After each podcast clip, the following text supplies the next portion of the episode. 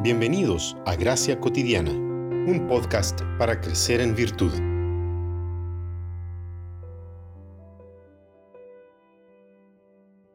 Sin embargo, esto sí confieso, que adoro al Dios de nuestros antepasados siguiendo este camino que mis acusadores llaman secta, pues estoy de acuerdo con todo lo que enseña la ley y creo lo que está escrito en los profetas.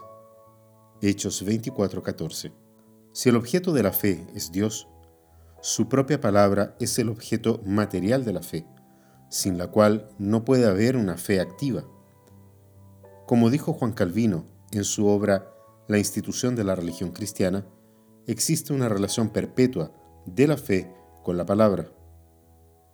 Los cristianos deberíamos considerar como una verdad irrefutable el hecho de que las escrituras inspiradas por Dios son el fundamento de nuestra fe. Siguiendo con Calvino, el teólogo afirma, quitemos pues la palabra y nos quedaremos al momento sin fe. La revelación de Dios por medio de su palabra provee todo lo necesario para que quienes cuentan con la ayuda del Espíritu Santo sean iluminados. No podemos ser iluminados por la verdad objetiva, pues no tiene ningún valor, a menos que sea acompañada de la iluminación sobrenatural. Así, nuestra fe procede de la autoridad y verdad de Dios en las Escrituras.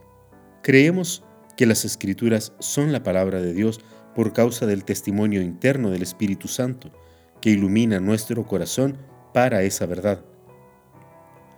Podemos estar absolutamente seguros de su origen divino por causa de la operación divina del Espíritu. Aunque nunca lleguemos a comprender completamente a Dios, podemos adquirir verdadero conocimiento de Él. Dios es conocible por medio de lo que Él quiso revelar de sí mismo, sin embargo, es incomprensible. James Packer afirma que el conocimiento de Dios es concedido por su testimonio personal verbal, o sea, es por medio de las escrituras, por la iluminación sobrenatural del Espíritu Santo. Entonces, es necesaria una fe sobrenatural para creer en la revelación sobrenatural. John Owen dice, si no creemos en Él con fe divina y sobrenatural, no creeremos en Él de ninguna manera. Al final de cuentas, nada es más difícil de creer que un hombre de origen judío, que era el Hijo de Dios, haya muerto por nuestros pecados en una cruz. Sin la palabra y el Espíritu, nuestra fe se pierde en el laberinto oscuro de la ignorancia total. ¿Cómo podemos saber que nuestros pecados fueron perdonados si no tenemos seguridad de que Él prometió en su palabra perdonarnos en Cristo? Necesitamos creer en la palabra de Dios con fe sobrenatural, porque ella procede de una fuente ajena a nosotros mismos.